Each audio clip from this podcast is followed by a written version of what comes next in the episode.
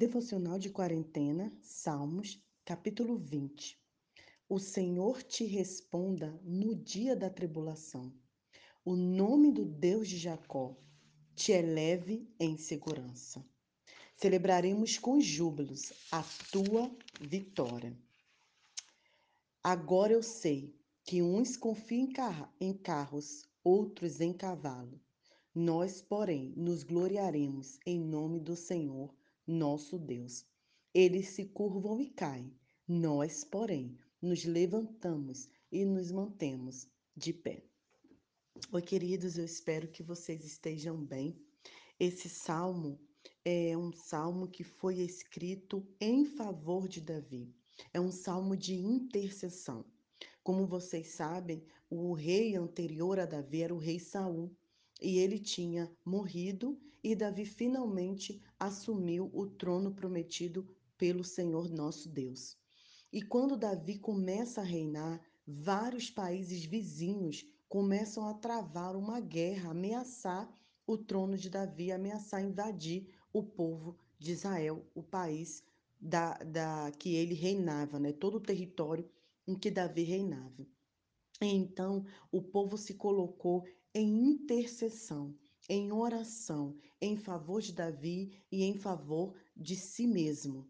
E o que é intercessão, queridos? Intercessão é falar com Deus a respeito de outra pessoa.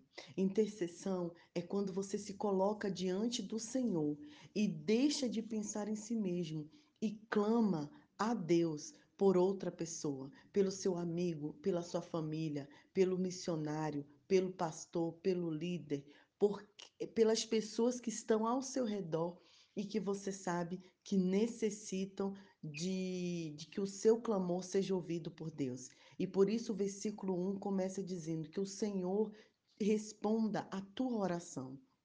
Eu quero deixar para vocês três coisas que eu aprendi com esse salmo. O primeiro é como a gente pode interceder por alguém. O salmo diz que o povo pedia para que abençoasse Davi, sustentasse e desse segurança e vitória em meio à guerra. Quantas pessoas ao nosso redor a gente sabe hoje que estão passando por batalhas imprescindíveis, é, batalhas horrendas em sua vida e precisam de sustento, de bênção, de segurança.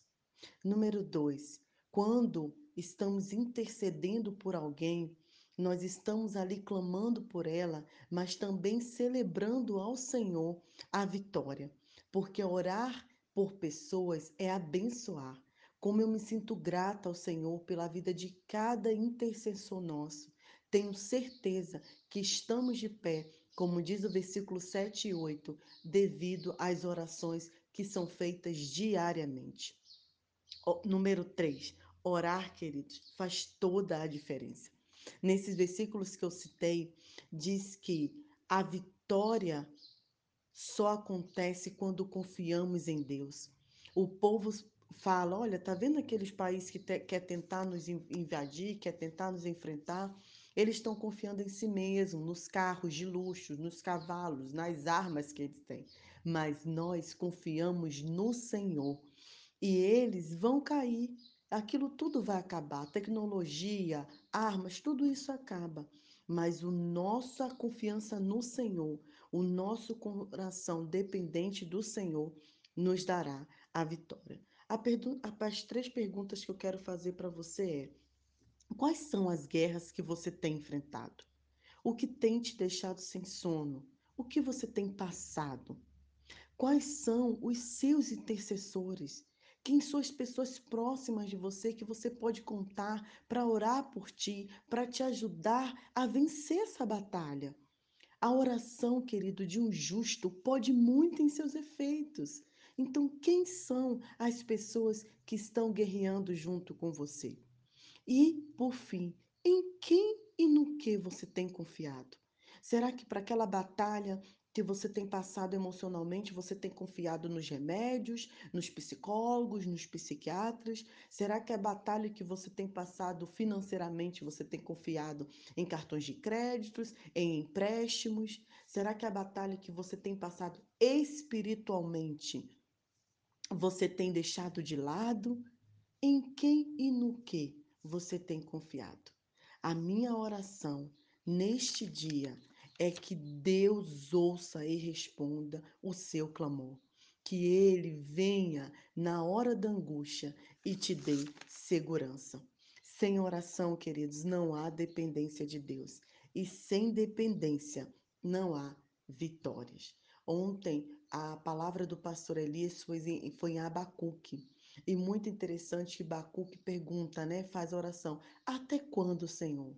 Só que depois que Abacuque orou, ele falou: Senhor, estarei aqui em, é, em vigilância esperando a sua resposta. E aí ele fez a pergunta: será que nós oramos e temos paciência de esperar a resposta que vem do Senhor?